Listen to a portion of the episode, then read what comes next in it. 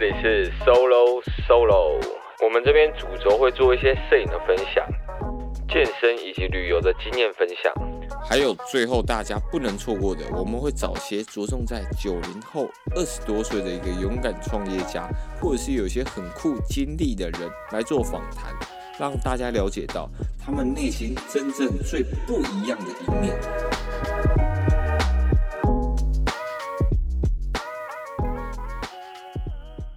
有有，早上跟我说，丹哥，今天哇，又是访问到一个我很想访问，但是没想到我一邀请说，哎，我可以，他怎么能说好的一个来宾，就是若英。那若英他这个来宾，我们今天其实主要是我们平常很喜欢讲干话，但是其实他是属于那种他一认真下去要跟你讲一些工作上的一些，不管是模式形态，他会突然变得好像可以讲出很多大道理，虽然。我们年纪相长，但是他讲出来的东西，我就觉得说，他到底之前经历过哪些事情，怎么会变得就是这么的很很有能力的人，背后都有一个很心酸一面，感觉他就是一个很有故事的人，所以我就想说，今天特别这集来跟他聊一些有关于工作上啊，还有自媒体产业的一些，不管是发展以及他是怎么样去运用他这些工作经历来去累积自己的一些资源以及人脉等等的。我可以说话了吗？我真的很想打断你哎！我一直很想讲话，然后一直想举手。在我可以那边的时候，我就想举手了。我上次有听你那个访问 Elvin，你根本就不是这样介绍别人的。你帮我介绍，真的好像怎样？我时间很多，是不是？好，今天节目就到这边。气死我！没有，因为我是你节目的忠实听众。你你放屁！所以我终于可以来玩一玩，我终于可以来玩玩了。所以你一说我可以，我说哦，好啊，好啊，好啊，没问题。好，自我介绍是不是？对 对，介绍，想让大家知道你的厉害。好，大家好，我是若英，然后我现在是 YouTuber 的经纪人，然后我做的工作几乎都是跟 YouTuber 在一起，每天就是 YouTuber 跟睡觉，就只有这样子我的生活。会跟 YouTuber 睡觉吗？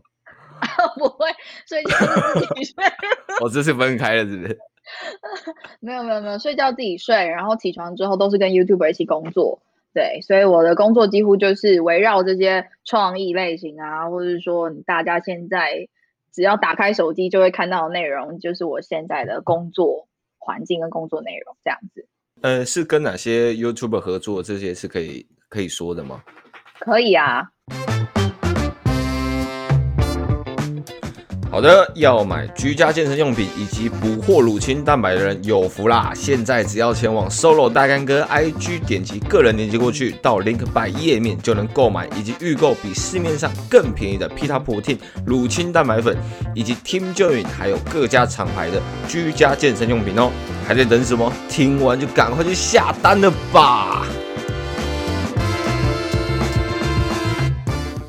我现在主要有跟亲子类型的 YouTuber 叫做 Mom and Dad 一起工作，然后还有一组是呃旅行类型的叫做哎你这周要干嘛？然后最后还有一组是呃他不是一组，他是一个人，他就是实验型的网红叫做 Hook。那我也还是要讲一下，我也有跟 Pita 合作，Pita 是主要我是在负责做他的企划的团队。哦，哇，哎你好忙哦。对啊，我常常觉得。怎么会搞成这样？就是我现在有时候介绍我的工作的时候，讲完我都会很想，就是别人都问我说，那所以你的时间都在干嘛？或者说你每一天都在做什么？我都会直接跟他讲说，你就想象一个渣男的生活长什么样子，我的生活就是长那个样子。哎呦，讲不出话，这样子我我我没有没有，因为我很不清楚渣男，我一直在我在想说我要怎么用渣男的一个角度去思考，但我发现空白，一切空白。哦哎、欸，那我等下应该问你一些时间管理的问题，因为我发现很多人时间管理都出了问题，就跟我一样。Okay, 没问题。好好好。哎、欸，那其实我那时候认识录音是，呃，我那时候还教课，然后刚好呃，Hook 他们就是有来呃，Pita 健身房来运动这样，然后刚好我跟我带 Hook 嘛，然后若英是给另外一组女教练带。我想说，哎、欸，Hook 跟他阿姨一起来哦，哎、欸，原来是他经纪人哦，太失礼。就是而且洛英，大家应该看不到她长相但是我可以跟大家说，我觉得她长得很像，就是 AV 帝王里面演黑木香的那个女主角。呃，大家完全有画面，对不对？谢谢大家。没有画面，没有画面，就是她是一个对演 AV 女优的一个女演员，大家可以去查一下，大家会比较印象。好，你可以继续介绍。我这段我真的接不了话，I'm sorry。就是这边的话，就是跟洛英，我们就是会讲一些她自己呃出社会工作。其实我觉得他那些累积的，不管是人脉或者资源，或者是他的那些学习到的东西，他都把它在下一个工作运用得很好。然后就是我觉得有一个很强大的复利效果，而且他的时间管理或者他在自媒体产业的一些认识跟观念，我觉得都非常值得让现在这个时代的人类听听看。对，所以这次才特别邀请他，可以上来这样子，我们这种比较小的频道，然后他还愿意拨时间来跟我们这样聊聊。那这样子，你出了社会做了哪些工作到现在啊？没事啊，我一直想打断你，但是我觉得好，算了，让你讲完，你不要那么谦虚。大家都是出来努力的。好，我其实最早是做，你看立刻可以转换。我第一份工作其实是做电视节目的制作公司。然后那时候我是做的产，我做的内容是在帮每一个电视节每一个节目去做业配，就是置入性行销啦。就是客户说，哎，我现在要置入什么东西，然后我就要想办法把它毫无违和而且很自然的置入在那些节目的片段里，跟戏剧的片段里面这样。所以我第一份工作几乎是以这个内容为主，然后以及也有包含呃参与了一些各大节目的网络行销活动、网站活动这样子。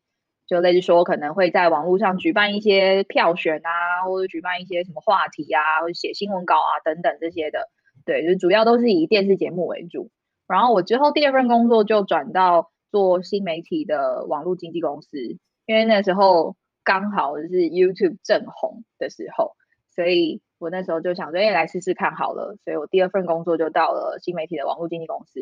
那我现在的话，就是呃，经过一段时间的学习之后，决定自己跳出来尝试看看，用自己接案的方式去做类似的工作，这样子。哦，哎，那你大学的时候也是读相关类型的科系吗？嗯、没有哎、欸，哎，你知道我读什么科系吗？我你是不是大学我我不知道哎、欸，我不知道。好，我大学每次我讲出来的时候，然后大家都会喷喷喷口水。你刚在喝水，你可以就是帮我演一下。哦，我我大学的时候是读政治系哦，你是插政治的呢？有啊，我原本是要去选总统的，现在不知道在搞什么东西，在搞这些网络的东西。对啊，你还在那边跟那些自媒体的人那边开玩笑。对，但是我我觉得这件事情反而是一个很好的起点呢，因为我其实我大学，哎，应该是我高中的时候就已经。知道我自己应该要往哪个方向去。高中跟大学的时候，其实我自己发觉我对于电影或者是戏剧这块非常有兴趣，所以我那时候花了很多时间自己去找课上啊，或者去参与那样子的团队，想办法让自己离这些我很喜欢的事情近一点点。然后越越近越近，你就会慢慢发现，我觉得就跟认识一个人一样，你越近就会发现你到底自己适不适合，跟自己到底喜不喜欢。然后我到了大学，考大学的时候，我一样是以电影系为目标，但就是考不上，然后就只反正就是上了政治系。到了政治系之后，才发现我我永远记得我第一天上学的时候，我真的觉得太无聊了。政治系那个课我真的听不懂。我那时候就跑去找助教说，我想要转系，然后助教就跟我说，你想要转什么系？然后我就跟他说，我想要转戏剧系好了，因为学校只有戏剧系。之后助教就冷冷的回了我一句话，就从此改变我。那四年的人生，他跟我说：“同学，你不觉得我们政治就是一门戏剧，就是一门艺术，也是一门电影吗？”然后想一想，哇，太有道理了！你看看我们的立法院，你看看我们的 电视节目里面，哎哎，对。然后我就觉得，嗯，好像也是有点道理。我没有办法反驳你，好吧，算了，我就把它读完。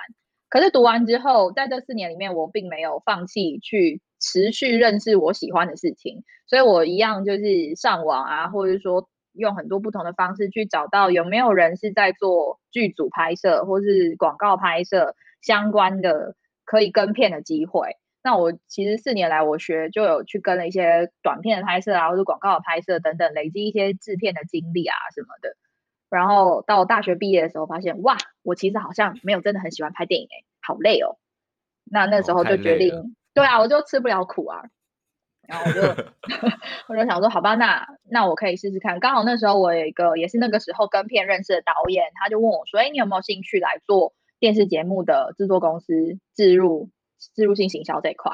然后然后好啊，试试看，我就开始了，就是就是不同的工作领域这样子。哦，所以你那时候锁定就是在于呃比较幕后嘛？你学戏剧不是为了走幕前，还是也 OK？是啊，呃，不 OK，没有啦。我觉得是，我觉得大家都对于自己的兴趣没有那么笃定，不是每个人都可以对于自己未来很笃定。所以，嗯，像我们小时候不是很常，学校会帮我们做很多什么分析量表啊，干嘛的，然后有个十字告诉你说你可能适合什么，你可能适合什么。我觉得那些都是可以参考的，然后那些都是其实你自己心里会知道什么东西是你真的不要的。就像你现在问我说要不要去做银行的行员，我真的就是不用三秒我就可以告诉你说我不要，因为我知道那个不适合我，跟我的个性没办法坐在那边。所以你可能讲不出你最想要的，可是你一定会知道你绝对不要的。那你就把那些删去删去之后，你会大概画出一个方向。你可能会大概理解说，哦，我我可以往娱乐传播这块发展，或者我可以往医疗这块发展。你有一个大方向就好了。然后有了大方向之后，你再来慢慢一步一步筛。所以我那时候为什么第一个工作我愿意去做电视节目的制作公司，是因为我那时候想说，我大概现在确定我不想要做电影了，我不想要做广告了。但是我知道这一块都是娱乐产业相关的，媒体传播相关的。那好，我现在去试试看电视好了。也许走这条路，我会知道我更喜欢什么，或是会很更确定我不要什么。所以那也是为什么那时候我决定要去试试看的原因，oh. 就是因为我自己也没有那么笃定啊。那我干嘛不去认识看看？嗯、对啊，了解。那呃，因为我对政治系的理，哎，你知道，其实我想要，嗯、我之前想要做工作很多。那曾经有一个叫做里长，因为我那时候想说，对，对，那时候我就想说，哇。就是从事政治这件事情，其实是很有理想、很有抱负。你看我那时候如果去当里长的话，我去我因为我们住冈山嘛，一些比较乡下的里，然后办个什么重阳节的一些活动，然后可能有朋友是开殡葬业，我就去召集一些老人，然后就是大家一起聚聚啊，然后看看未来的客户。就是那时候觉得说，哇，当里长是一个很棒的工作，然后之后还可以慢慢当上，然后可以改变一点什么事情。但是你最后为什么没有去从事政治？因为我觉得做什么工作的原因都是为了影响别人，应该这么说，就是我们每一个人，无论你是不是名人，好了，你就算你现在在录这个 solo solo 节目，你多多少少一定也有影响一些人的想法或是观念，嗯、所以没有一个工作是只有做这个工作才能影响别人的，懂我意思吗？就是可能我我不是只有做政治人物我才能影响别人，我其实可以做其他的工作来影响别人。所以我那时候也有在想啊，类似说，我我记得我大学有一门课是别的系开的课，但是我特别去修，它叫做政治广告。然后它就是因为那时候政治小编正红，所以那堂课就是大家要自己自组一个团队，然后去在班上造势，然后想办法在学期末的时候 让你那组的正副总统可以被选上，这样子。然后你要去想政见，然后你去想怎么宣传，成立政党就对了。对对对对对。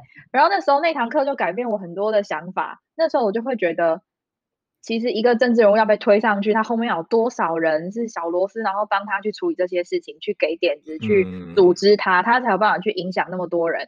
所以你说这些小小人物他不能去影响别人吗？可以啊，当然是影响多跟少的问题。可是只要你出门了，只要你面对人了，你都可以影响别人。那又何必去锁在好像只有政治人物，或者只有明星，只有谁谁谁才可以影响别人？我觉得没有那么绝对啦，对啊，嗯，所以我就发现哦，如果我很喜欢做影像类的内容，或者很喜欢做创意类的内容，然后再结合，当然我也觉得影响别人是很重要的一件事情。那把它结合起来，其实我现在的工作的确就是啊，我每天遇到 YouTuber，他们要遇到多少人，我们怎么样做好的内容给别人，让别人会觉得。哦，看这个影片真的有得到一点什么，不是只是看完然后浪费了五分钟十分钟，而是他真的有得到一点什么，我觉得那也是一种影响，对吧？那也很有意义啊。了解，那这这已经算是你后面已经诶算是真正找到自己蛮喜欢做的事情的一个小总结，对不对？那在、嗯、我我想要再拉到更之前一点，如果你在踏出来做选择的时候，那你是怎么？因为你有一个方向，OK，影视产业。但是你是在怎么从里面从可能自录性行销节目制作变成诶新媒体，然后再变成自己做独立出来接案，这样子的一个你你选择的这样子的契机的方向会是什么？哦，我觉得就是赌博哎、欸，我个人因为我有点好赌，就是你你就是有时候就会到了一个节骨眼，就觉得嗯差不多差不多了，该背上你的过去的行囊，该出发了，该去走别条路了。我那时候做电视节目的时候，我其实很讨厌做电视节目的公司。你我不知道你会不会有这种心态，因为你自己也是拍记、嗯、就是短片啊，或者是拍一些制作的制作内容的人。我觉得多多少少大家都会自己心里面会有排名。好比说，我在我心中我就会觉得电影是最高级的，然后再来是可能短片、哦、广告，哦、对，然后再来可能是呃。好，最后戏剧，然后再来电视节目，最后才是 YouTube 影片。我觉得在一开始你没有认真的踏入这个产业，了解它之前，你都会自己有一些这个排序。所以那时候我去做呃电视节目制作公司的时候，我内心其实是很挣扎，我就觉得我根本它的排序在很后面，对我来讲。可是当我进去这家公司之后，我就只跟自己讲一件事情，就是先做了再说。就是你不要在还没有做之前，你就先评断这个公司或者评断这个产业，嗯、你要给人家机会，对啊，就是我我就会想说，我要给我要给给这个行业一个机会，给他机会也是给我机会啊，我才会明白说，嗯、哦，原来这群人为什么这个行业可以存在那么久，这个行业厉害在哪里？所以当我在那个公司待了大概两年多的时间之后。我真的是打从心里佩服那些做电视节目的人，我真的没有看过他们睡觉，我觉得非常的厉害，而且他们的他们的创意的时的，就是他们要想出创意的时间是被压缩的，因为每个礼拜都要播新节目，播新节目，所以他们其实是每一天都坐在那边一直在想，一直在想，一直在想，我就会觉得哇，他们其实是非常辛苦、非常困难的。那我觉得这次改变我一个很大的观念，就是我不会再去。做之前先评论评论一件事情，或者评论一个人，嗯、评论一个什么，对啊。那我觉得这也会让我在后面选工作的时候，我就会觉得，哎，那我可以试试看做网络影片，因为以前网络影片在我心目中的那个等级又更低哎，在电视节目的再下一个，那时候也还没有红起来。对啊，我那我现在都会常常跟我的 YouTuber 讲说，天哪，我以前大概四五年前，我心里面都会觉得，哈哈哈哈，拍网络影片的人都好白痴哦。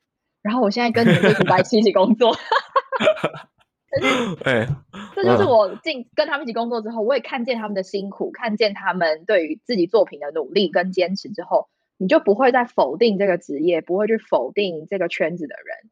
所以我觉得这个反而不是，不是说哦一定要什么时机点就要去选什么。其实我觉得就是你敢不敢赌，你敢赌之后你就出发，然后你就为你自己的选择负责任。那你也要在这过程当中去尊重每一个不同的行业，因为每一个行业能存在，真的一定有它的原因，一定有它的道理，对吧？所以我反而觉得，我第一份工作选了电视节目，我就会觉得，哇，它真的给我很大很大的转变，对很多想法上面。了解，哇，那所以你算是会在工作里面把自己的观念转正，然后去面对的一个人。那这样子你会觉得说，因为因为我有一题是蛮想问说，就是在大部分啊，当然不是每个人，就是可能他们在做自己的工作，一开始可能觉得有兴趣，但是到后面就会觉得，可能里面六成的工作自己没兴趣，四成可能有兴趣。嗯。那这样子的话，呃，你自己是怎么样把这样子的吸收、工作、学习效率把它最大化？我觉得人都会走到一个那个 节骨眼，就会突然觉得最近的工作好无聊哦。哦，对，职业倦怠啊什么的。对啊，就是，但你要分清楚，到底是职业倦怠，还是你真的觉得在这个地方你使不上力了？我觉得这是两回事。像我以前，哦，我选择的方法就是，我一定会每半年的时间想办法，就是跟公司请两个礼拜的假出去玩。因为我们是做创意产业的内容，你你一定要适时的休息呀，啊，你不可以不休息，欸，这很重要。所以，可是这个前提是什么？哦，这个前提是你自己平常要做到让老板愿意准假让你出去玩。哦，平常要很榨干自己，就对。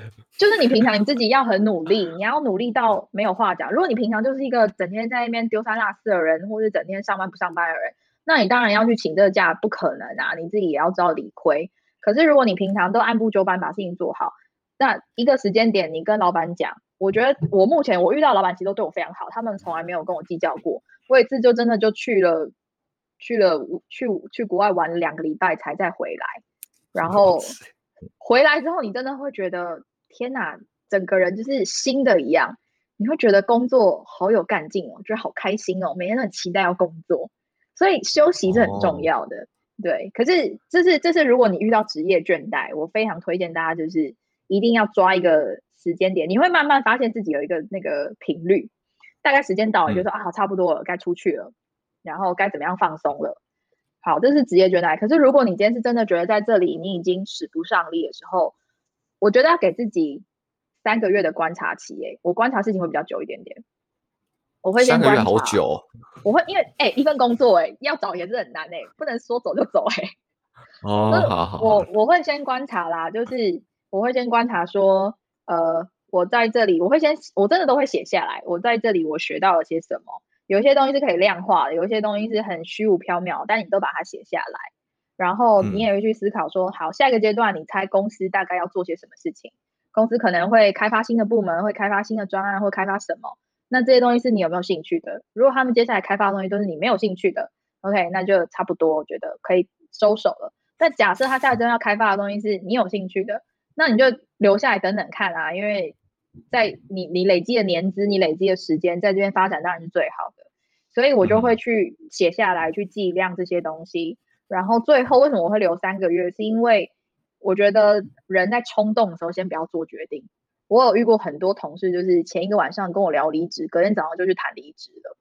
我觉得 对，讲一讲就当真的这样。对，讲一讲，隔天早上就真的就就去了。但是我觉得你要给你要给自己时间，你要给自己一点点思考的时间。毕竟你也努力一段时间，你又不是没有在这边努力过，那为什么要轻易的放弃？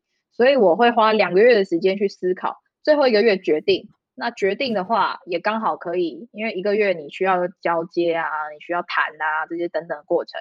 所以其实我自己发现，我大概都会抓三个月时间去衡量这件事情。哇，了解。那我我们回到比较工作层面的，就是那你在工作上刚刚学习也有聊到，然后我我觉得自己我们这种在工作上的人脉能不能累积，或者是之后对还有没有联络，我觉得这件事情其实很重要。但是其实这也是蛮多人没有去拿捏好的，因为都要花时间经营。那你是怎么样做的？哦，我自己好像是哦，我其实是一个。不太跟人家私下联络的人，老实说，我觉得在、哦、嗯，我觉得在工作以外的时间，我很少会去主动找人家聊天啊，或什么，因为我们的工作每天都在跟人家聊天，每天都在跟人家 line 啊、传讯息啊、email，所以我其实不太刻意的去经营。嗯、但是我觉得有一个点很重要，这个真的也是在电视节目的制作公司学会的。我觉得你在跟人相处的时候，就是真诚。嗯、这句话听起来好像有点就是很老派，鸡汤。对，可是它是真的。我发现你只要很真诚的对待一个人，你就算这段时间不跟他联络了，你后来工作再遇到，他会记得你。就算他不记得你，可是他也不会对你有任何的负评。所以我觉得真的就是在这个过程当中，你不用大家会想说累积人脉好像是需要。送东西干嘛什么的，我觉得太太累了，跟我们没有那么多时间。嗯、你就是好好把握每一次你可以跟这个人相处的机会，然后你记得他，你可以记得他的很多喜好。像我永远记得那时候刚在制作公司做助理的时候，我第一个月只给自己一个目标，就是我要观察公司的主管们他们的习惯，他喜欢喝什么咖啡，而且他的咖啡要不要加冰块，要不要加糖。甚至老板的咖啡糖浆要按几下，哦、这个我都记得。就是我会去观察这件事情，然后这个老板都几点进公司，然后他开会的习惯是什么？还有我的主管他一天抽几包烟？我跟你讲，我主管一天抽两包烟，压力真的很大哦。对，就是我会记得这些很微小的事情，然后这些事情其实你说大不大，说小不小，可是他的确会在很多工作的时候。让你可以更亲近这个人，然后让你可以更快跟这个人有话题聊起来，对啊，所以我还是觉得做任何事情，你只要有机会遇到一个人，你就是很真诚的对待别人。所谓真诚，不是什么都好哦，也不是什么都都答应哦，是你真的把你很真实的想法跟他交流，跟他合作。嗯嗯嗯。对，我觉得那个真的圈子超小的，你很容易再次遇到这个人，然后当那个时候，他他真的会，我觉得你只要让他不要记得你很坏，或是你不 OK 就好了。对啊，我觉得你讲的这样想一想，超级有道理。因为出社会之后，你遇到的人，其实尤其我又上来台北，然后我、嗯、所以南北的工作的地方我都待过。其实老实讲，台北还是大家比较有防备心，社会化一点。嗯，对，所以有时候突然遇到像你这样有点，呃呃，不能不是爬带爬带，就是有点。我现在很真诚的对待你，你要换来爬蛋，对对对。你们南部人才奇怪嘞，没有，就是那种很自然而然，想说什么就说什么，会突然让我很像回到学生时期 的那一种感觉，嗯、所以呃，对你的那种呃想法跟印象都是在那种比较你说的真诚的上面，然后就其实根本也不用说要去特别怎么样送什么东西，或者是多聊什么天，好像就会有一个很好的关系。但我觉得还是会啦，你工作一段时间之后，还是会知道说哦，什么逢年过节要送一些礼物。你你这些久了之后，你自己会累积一点点这部分的人脉知识，你就会觉得哦，好像这个人他今年帮助你非常非常的多，我们要感谢他。嗯、但感谢有些时候，你可能在日常生活当中，你没有那么多时间可以及时的表达。那在这种逢年过节的时候，你就可以直接给一份礼物，是你觉得你真的很感谢人家的。所以。我自己是有一个坚持，就是我跟我的 YouTuber，我们呃去年开始在每一次中秋节的时候，我们都会送礼盒，然后都会附卡片嘛。我会坚持卡片都要亲手写，哦，这件事情倒是真的，嗯，因为我们送的每一份礼物，真的都是我这些人选都是我们精挑细选出来，真的在今年我们有很有趣的合作，或是真的实质上面大家有很多帮助，所以这些人一定都是很重要的人，那我就不会用一张简单的。印制的卡片打发他，我我不是说大家打发他哦，这样讲哦，得罪别 人，但就是很多人会抖一下，想说，哎、欸，我是收到那种定制的，对，但我一 一定会就是用手写的，然后感谢他，因为每个人不一样啊，每个人你想要说的话都不一样，所以我们一定会特别的写上去，然后我的我也会跟我的 YouTuber 讲说，哎、欸，你们也要 take care 这件事情，然后大家一起把这份礼物送到别人的手上，对啊，所以我觉得这真的是蛮重要的，一些小事情上面。就是你要真诚，我觉得这个是在工作的领域里面，我觉得最重要的一件事情。哎，这样想一想，你的工作全部都是要跟人去做一些连接，所以在这些，嗯、我觉得人跟人之间的美感就会很重要。对，这倒是真的。哎，那这样子，我们呃工作部分接近尾声。那刚刚你前面有说到，你离职的一个时间点是会，你可能觉得学不到东西，或者是他下一个呃计划不是你可以参与的。那你在提离职的方式，你会用怎么样的方式来，就是老板觉得哎也舒服，然后有点是甚至祝福你这样？我觉得我离职的过程都非常的长篇哎、欸，就真的是一个很很冗长的一段过程。但是没关系啊，长话短说。好，我哦，我觉得在工作的时候，尤其是跟主管或是老板在谈离职的时候，一定要记得一件事情，就是换位思考。这个是我一直工作以来我最常跟我的主管讨论的一件事情。无论是遇到任何人，我都会在回他话之前，我会先想一下。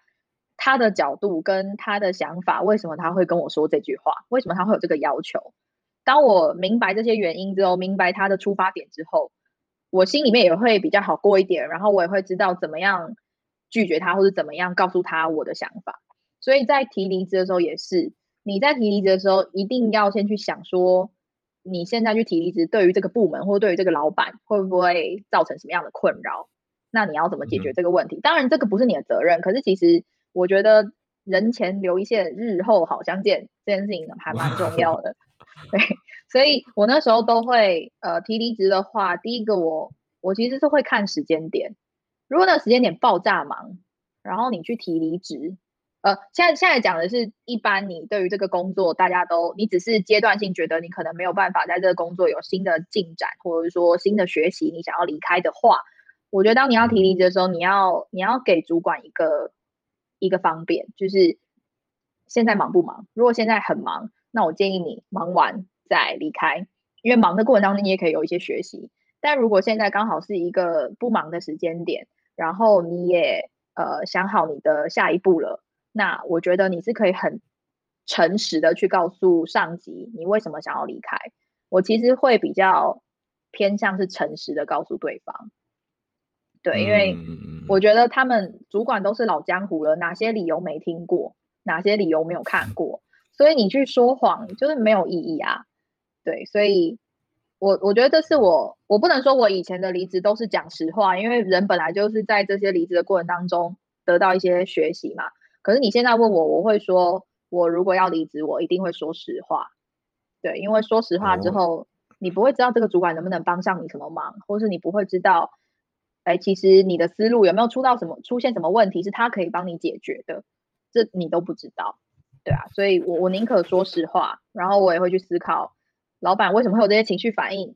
那我觉得就是换位思考，你可以理解他为什么这样想的时候，在提这个过程里面，你就会比较清楚知道怎么样拆招。对，哎，那这样你真的对每一个环节都是用你的诚实以及真诚呢？那这样子，如果你觉得老板表现不好，或是能力不足，你会说：“哎，老板，我觉得你偏弱哦。”没有，我跟你 讲，我我第一个工作的主管就跟我讲一句名言，他说。若英，你要知道，你今天虽然是我的助理，但是我会老，你会大，所以 他说，所以我也要对你很客气，以免以后我遇到你。但是我觉得他这个观念是很好的、欸，哎、哦，就是反正就是啊，我们都不知道明天会变成什么样子，那为什么要对人家态度不好？为什么要对人家不不友善呢？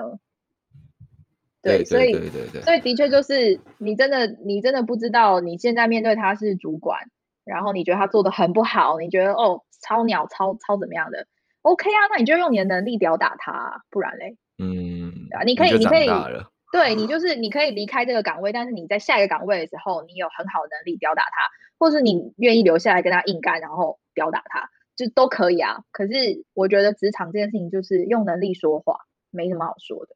嗯哇，哎、欸，你最后收尾收的很酷哦，是一个很酷的弱音哦。因为我自己就是这样告诉我自己，当我有时候很不爽的时候，虽然我都会心里想说，哼，他对方已经中邪了，气死我了。可是下一秒我就想说，啊，我在那边叫叫叫有什么屁用？今天大家看到的就是结果啊，看到的就是就是结论啊，那就是用能力说话，那我就回家努力啊，还能怎样？对啊，嗯，哎、欸，那这样好了，就是你不觉得现在工作其实越来越多？之前我们这种。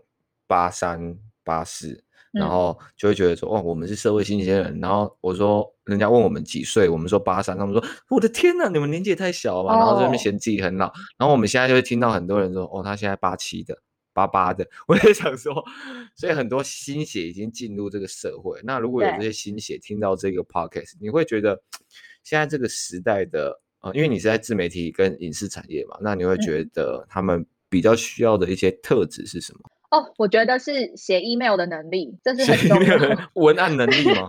不是，不是，就是你你要，我觉得这很难。这个也是我也持续不断在学习的一件事情。你怎么样可以在一通电话、一封 email、一则讯息里面就讲清楚你要干嘛？我觉得这个很难呢、欸。哦，嗯，这是学校学不到的。欸、对啊，因为我毫不瞒大家说，我有时候收到一些 email 的时候，我真的会不小心摔花鼠。我脾气也是很暴躁的。我就会不小心想说 在讲什么，我听不懂，对，或是会落落长。例如说，我有收过一封信，然后他就跟我说，我随便举例是一个一个产品，可能一个鸡蛋好了，然后可能那封信就直接写说，你好，有一个鸡蛋想要叶配，然后我就会想说，是 鸡蛋是一个人吗？还是鸡蛋是一个人吗？还是鸡蛋是鸡蛋在跟我对话？很有态度哎。对，然后就这样一句话，然后也不告诉我他他是谁，他就是一个神秘的人哎。那通常这种信。我我一开始刚开始接触这个工作的时候，我还会很客气的回，到后来我就不回，我就直接就是略过，因为我觉得没有一个人有义务留下来等你，没有一个人有义务留下来就是停下来等你，所以你自己要随时可以跟上。那那些愿意留下来停下来等你的人，那真的就是好人，真的就是很愿意帮忙你，然后你要感谢他。可是其实真的没有人有义务在你的工作的过程当中，没有人有义务教你任何事情，也没有人有义务留下来。陪你经过这些错误，所以我真的很推荐就是任何人，你要进到工作的环境里面的时候，一定要学会怎么样表达自己想要表达的事情，这个真的蛮重要的。对啊，因为我自己现在也会觉得我常常会词不达意或者什么的，所以我就会去观察，我就会发现，你知道我现在讲电话是一通电话打来三分钟之内，他如果没有有一个结论，我整个人就会就是。这个没有办法哎、欸欸。那我刚刚在开场的时候，你刚刚应该是有点小 我这个 在在抖脚啊，烟都不知道抽几根了。我没有啦，不抽烟。那你自己的表达能力，大家都说 OK 好，我知道是表达能力要进步。那要怎么进步？哦，我要怎么样表达能力好？我觉得是观察别人，你一定要设定一个呃职场上的目标。我会在进公司的时候，或是你在念书的时候，你就会去观察你的教授，观察你身边的长辈。每一个人身上一定都有一个特点，是很值得学习的。哎，你是辩论社出身的吗？我不是，我没有加入辩论。哎，你感觉就是一直去观察，然后找到他的痛点，然后想说，我等下就把你这个点往死里打的那种概念。可是，可是这都是这都是可以学习的，就是你要去观察人，你会找到这个人身上。一个特点，然后你就要去学习。假设说，我就有遇过那种主管，你跟他讲话，你不知道为什么，就觉得他好强，他好会说服别人哦。然后就发现这个特点之后，你就去观察他都怎么做到的。然后就发现哦，他每次都会先答应别人的请求，等到把这个人就是安抚好之后，他就会讲出他要的事情之后，你就会觉得哦，好好好，我都答应。那你就会你就会学到啦，对不对？哎，你知道这个东西，我之前在那些一些业务培训的一些课程里面学到，嗯、他们其实就叫做什么？赞美肯定，然后再加反问，嗯，所以前面都不是重点，重点是要拉后面那个反问。对啊，哇，你你有观察到蛮厉害的。就是，所以你一定要观，像我就会观察 Solo，我就会发现他呢，还真的没有什么东西啊，没有啦，没有没有，你不太好意思继续观察下去，因为 哎呦，我又怎么样，长发翩翩的。长发翩翩的好有魅力哦！你真的不要再幻想，我真的不会喜欢你。这再帮我剪进去，highlight 变成短预告，我真的不会喜欢你，气死我！没有啦，就是你真的要去观察。所以像我，我觉得每个人都有长处也有短处，然后我就会观察不同的主管、不同的同事。有些人在他身上，你就会发现，哎、欸，他好强哦，他怎么办法？就是会议结束立刻就可以整理出什么东西？那你就去跟他学啊，你就去想办法请教他啊。他不教你，你就偷偷学啊，你就偷偷观察他啊。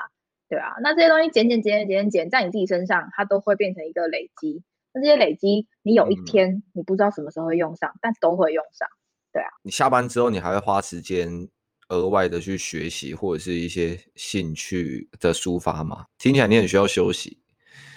对，我最近领悟一个道理，就是睡觉不是真正的休息，你一定要真的抓一天出来，就是什么事情都不做，只去做自己想做的事情。对啊，例如说，我昨天就昭告我所有的 YouTuber，跟他们讲说，大家我明天要休假哦。那个休假就休假日的主题就是不做辛苦的事。我连运动都不会，我连跳绳都不要，好累，那个好辛苦。然后我就跑去就是找我表哥，因为我表哥是开咖啡厅的，我就跑去找他学拉花。但其实我也没有干什么事啊，我一整天就只有去拉个花而已。然后我就觉得好开心哦。今天再回来工作，你就会觉得哦，太好了，有一种。小别胜什么？那句话叫什么？新婚哦，对，小别胜新婚的感觉，又回来工作了，好开心哦。所以一定要适时的休息，然后常常去培养一些。那个时候健身房还可以去的时候，我其实一个礼拜我会要求自己一定要去运动一到两天，因为我我不是追求，哎，不好意思哦，我不是追求。我以为你要说什么很长很很长的一个次数，然后说一个礼拜一到两天。一到两次还好吧？哎、欸，一般上班族，你等下问有没有人每个礼拜都有运动，大家都很累，没有办法。但我会，我会那种早上八点哦约我的教练说，敢不敢健身房集合？我不是为了要变得壮或者变怎么样，我觉得运动会让一个人很开心，而且会在那个过程当中，你很专心在现在剩几组了，专心在那个很累的过程，你就不会去想别的事情。所以我觉得大家还是要找到一件事或者两件事情，是你做的时候，他可以很专心，你不会想到工作的事。嗯嗯，哎、那这样子你要呃服务这么多创作者，然后你自己还要自己额外的休息时间，那你这样一整天的时间安排跟时间管理，你有没有什么一些好比较好的一些提示可以教大家？因为我觉得，欸、你看这个疫情期间，其实我跟很多人聊，他们其实最吓到，其实发现时间突然变超多，然后他们会不知道怎么利用，然后就好像又浪费很多时间，但是好像又没做什么事。啊，我觉得我时间还是很少哎、欸，时间哪有多？大家大家跟我是活在同个地方吗？好羡慕哦。我自己 有，我我觉得疫情大概多多少少都会影响到大家很多生活上面的时间。像我觉得应该大家最容易就是睡很晚吧。呃，我诶诶、欸欸、嗯有。对啊，你干嘛不敢承认？我也敢承认，我前阵子也都睡超晚的。可是你几点？我都大概哦，但是因为对不起，因为二十七岁之后发现，二十五岁之后啦，就发现自己好像睡不过中午，所以我大概都会睡到十一点，这样算晚吧？接近我平常。平常是吧？平常就是要十点，OK。对对，我还比较年轻，不好意思。我真是太苛求我自己了，我要对自己放松一点。我其实我其实有点白痴，我都会心里想说，我知道我知道我知道。谢谢，我都会心里想说，我好羡慕那个彭于晏哦，因为我看过一篇文章，就是在讲说彭于晏的自制力有多么的惊人。他每拍一部电影，我我，我一定要跟你讲这个，那是农场文章吗？对，我讲这个绝对是鸡汤文章，因为你在网络上你可以找到彭于晏证实他自己一点都不自律，然后你点点进去，然后记得，然后那个记者就问彭于晏说：“你认为观众对你最大误解是什么？”然后他就说：“自律吧。” 大家大家都以为我很自律，这样。后面其实你看这边也是一个农场文章，但是没有，因为我就是看了他那篇，我就是有一天也是就是被广告推播看了那篇文章，然后我就想说，哇，好厉害哦！我虽然不是他的粉丝，可我觉得哇，好厉害哦！我也想要变成这样的人，所以我就会在生活当中给自己一些很无聊的小目标先开始，然后你就会达成之后，慢慢慢慢一个达成之后，你就会更鼓舞自己，觉得哇，我真的是一个太自律的人了，我根本就就。就是可以掌管我自己，真的太棒了。然后你就会越上轨道。所以我最近就先调整第一件事情，就是我每一天一定要喝两千 CC 的水，很无聊吧？对。然后你的仪式就是先喝水，你才可以开启你一整天的行程。没错，所以我就先先以这个是我的短目标，然后再来就是我要早上八点前一定要起床，然后每一天一定要去跳绳一千下。啊、呃，你会把重要事情累积在最前面吗？还是你会今天列好一定要做好的三件事情这种方式吗？我现在会慢慢调整成，因为我现在起床比较早，这这个礼拜开始啊，也讲的不要好像讲的很像维持了一年一样，没有，这礼拜开始，就是我这礼拜开始慢慢调整，是我会把呃会议的时间跟呃比较是 email 沟通的事情两个，因为我就去分嘛，我的工作最主要两块就是开会。跟回信，那我就会把这两块切割开来。我不会希望让开会开到一半又要回信，回信一半又要开会，因为那个很容易切割你的每一段时间。所以如果今天这些客户都只能早上开会，那我就早上全部的时间都给他们开会，下午的时间就不会安排任何的会议，下午的时间就不会安排任何的电话。那如果今天他们只能下午开，那我就整个下午都给他们去讲电话、开会干嘛的。那早上就是专门。专心的回一些重要的信件啊，等等的，就是我觉得要分轻重缓急。对，嗯，了解了解。我们拉回来讲一下自媒体的部分。好，因为一个大家现在都会慢慢去认为很重要的，不管是品牌端或者是个人的部分。嗯，那你自己身在这个自媒体产业的核心里面，嗯，你觉得现在在想要去成为自媒体的，你会给他们一些怎么样的建议？我觉得就是不要害怕。为什么是不要害怕？因为我觉得做很多事情都很容易放弃，尤其是现在的选择太多了，然后现在又那么容易收到很多的评论或者讯息，你要放弃一件事情太容易了，嗯、对吧？你今天就就做 PO 了一个影片上去，然后立刻有一个人骂你说：“天哪，你长得那么丑，还来拍影片。”哎、欸，我就会立刻把影片删除。哎，我没有办法承受这一切。对，对啊，所以现在现在因为声音声浪太多，然后选择东西选择那个太多了，所以其实要放弃一件事情真的很很容易，太简单了。所以我才会说，我建议现在一定还是有很多的呃，你刚刚说可能已经是八十七年、八十八年这样的人加入了工作的行列。我真的无论你要做什么，我真的都必须要说，就是不要害怕，就是赌赌看，然后你真的想做，你就去试。但是你在试的过程当中，你要给自己机会，也给别人机会。对，那、嗯、因为我我所谓的给别人机会跟给自己机会的原因，是因为我们就像我刚刚说早前面说的，要换位思考。我我们不会知道别人是怎么想的，所以我在很多选择上面，我要给别人机会，但在很多选择上面，我也要给我自己机会。我现在说不要了，真的就就要离开了吗？会不会有点可惜？所以我其实是蛮推荐。我我我其实是一个，现在虽然我都跟这些创作人在工作，但是我们都有一个兴趣是常常会在 YouTube 上面或者是各大平台上面持续去搜寻一些有趣的频道。他可能现在还不是很知名，可是他刚开始起步。你在那些人的频道里面，你会看到很真实的东西，你会看到最开始的东西。对，你会看到很多很有趣的东西。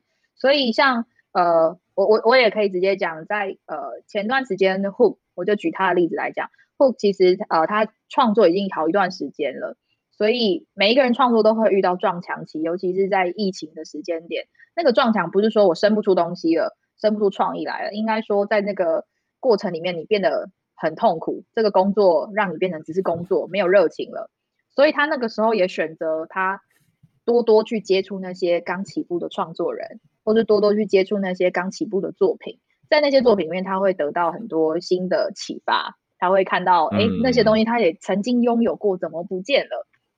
然后再一个一个把它找回来。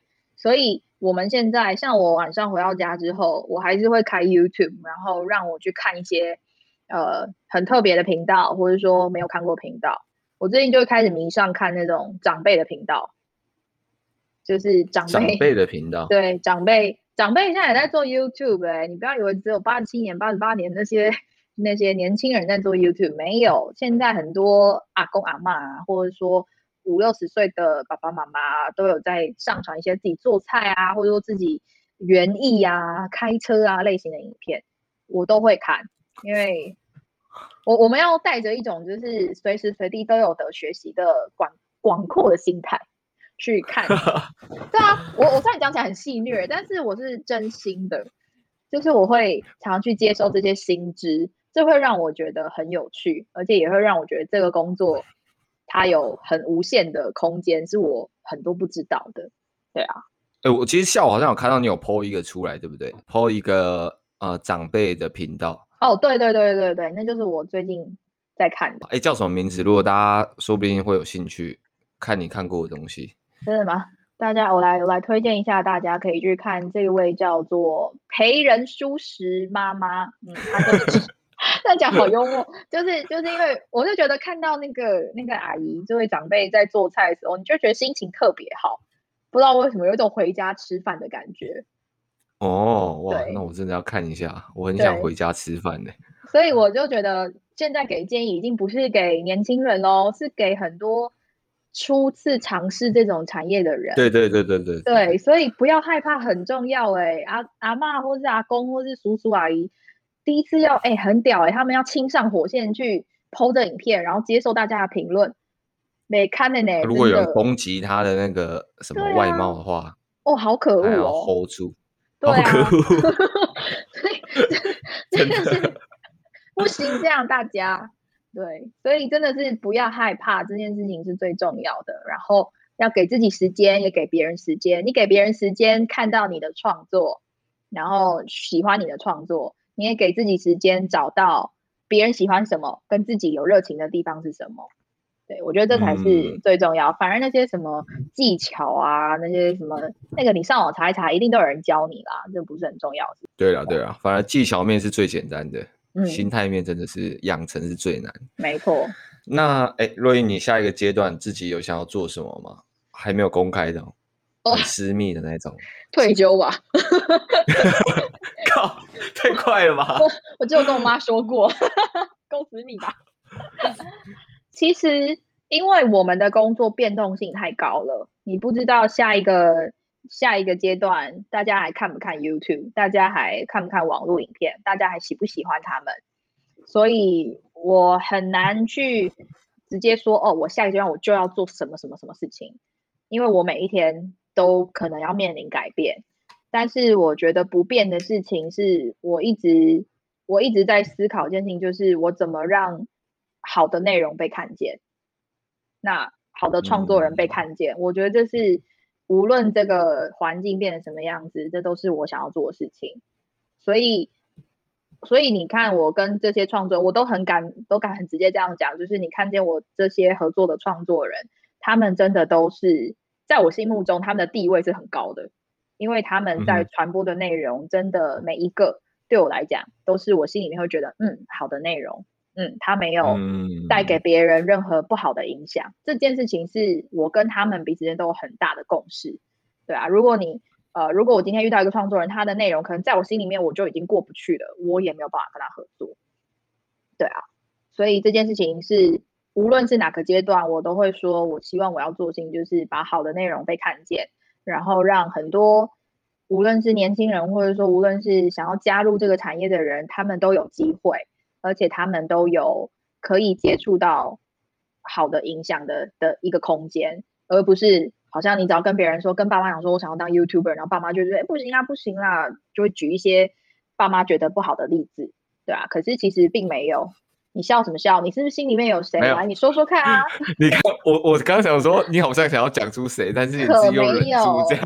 我可是很小心的，这个我们私下聊，没有啦，没有没有没有，我们不说别人的事情。反正就是，的确啦，我觉得要树立很多不同的好榜样，或者是好典范，在不同的产业里面，而且好的内容要一直不断不断的被看见。我觉得这是这个工作，经纪人这个工作最重要的一件事情。对啊，反而不是说我我下一个阶段我要赚多少钱，然后我要我要干嘛？也许有一天我会变成那个样子，那时候你再告诉我。哎，好了，这一次访问大概到了尾声，那我可能要问你最后一个问题。那这个最后一个问题，其实是上次有一个人说，哎，Solo，你之前不是都会问大家这个问题吗？怎么后来都没有了？我才我才就就再把它搬出来，就是。我都会问受访人，就是说，你可以推荐一个影响你最深的一个人，不管是名人或者是很小人都可以。小人可以很大的人，可以很大的人，也可以是很很可能无名小卒 nobody 这样子。Okay. 对对对，然后以及一本书，还有一部电影是影响力比较深的。Oh my god，这题好难哦！我我认真要说，哼，我真的还想不到呢。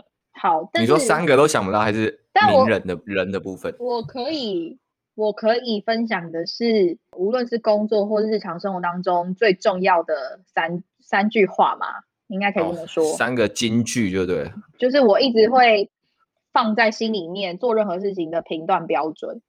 第一个就是人一定要真诚跟善良，前面我们讲过了，对，这个真的可以让你走得很远很远，对。所以这个是我我评断一个人或者说做一件事情的时候最重要的一件事情。如果像我看到 Solo 第一眼就觉得啊，獐头鼠目，不善良又不友善，也不真诚。我跟你讲，今天什么我可以采访你吗？你讲完我根本也不会回你。对，哦，这个蛮重要的。好险我，好险我算是偏善良，还还可以啦，还可以。对，然后第二个就是我刚刚在节目当中有讲到，就是换位思考。这个是非常重要的一件事情，我相信一定有很多书在教这件事情。可是这件事情的确要在日常生活当中多多给别人一点机会，也多给自己一点机会，要常常去思考别人为什么会说这样的话，别人为什么会做这样的决定，那我要怎么做比较好？对，我们，我一直都觉得我们可以被别人攻击或者被别人伤害，可是我们不一定要反击，不一定也要伤害别人。嗯对啊，这个是我靠两回事。好伟大的情操哎！我我不是啊，他要伤别人要要攻击我们，我们就把他留在原地啊，我们可以继续往前走啊，对吧？哦、呃，哎、欸，我昨天听到一句话，嗯，他说没有，你第二 句会不会替换？就是他说，如果有人在你旁边废，那你就往前走，走到你听不到他废的地方。对啊，就是这样啊。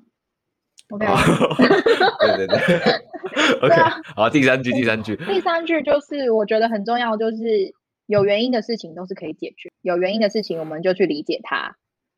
有原因的事情都可以去解决。对，就是我们常常在工作的时候，你会发现我们很怕被骂，或是我们很容易想骂人，但是最重要的事情就是先找到那个原因，只要找到原因，我们都有机会解决。所以只要是有原因的事情，我们都是可以去理解它跟去解决的。大家就是这是很重要的。我觉得我们做任何事情都要找到那个原因，不然其实很容易就不了了之了。对啊，就是无论你要骂人也好，你也要找到那个原因啊；无论你要被骂也好，你也要知道你为什么被骂。所以这真的是在工作里面，你要常常去找到那个原因，不然你会总是觉得自己特别衰，或者总是觉得自己很可怜、不公平。但其实并不是如此，对啊。所以这是我一直以来工作以来三句最提醒我的话，对啊。如果要推荐，如果要推荐什么 podcast 之类，我可能会推荐你节目叫什么？Solo Solo。哎、欸，你刚前面就讲过了，还在那边假装不知道。对啊。OK，今天非常感谢洛英特地把他这种你知道要服务这么多人，他终于有一个不一样的事情。你看，平常就是忙 YouTuber，再就是睡觉，居然可以抽出一个时间来跟我在那边录 Podcast，所以真的是一部分谢谢疫情，然后一部分就是谢谢就是大家空出这个时间。那。我知道他讲了很多东西，然后你可以去他的 IG 上，如果有其他问题的话，可以再去 继续问他这样子。可以可以。对啊，希望就是这次有帮助到大家。OK，好，那就大概先这样，晚安各位，拜拜。拜拜。如果喜欢这集的分享，都欢迎到 Apple Podcast 上帮我们留言以及五颗星评价。